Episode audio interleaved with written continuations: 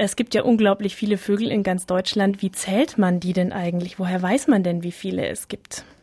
Also ich mache im Frühjahr alle vier Wochen so eine Zählung in einem bestimmten Gebiet, gehe da in einer Quadratmeterfläche eine vorgegebene Linie ab und das, was ich von dieser Linie, die etwa drei Kilometer lang ist, von dieser Linie aus höre, rechts und links, das notiere ich. Man nennt das eine Linientaxierung.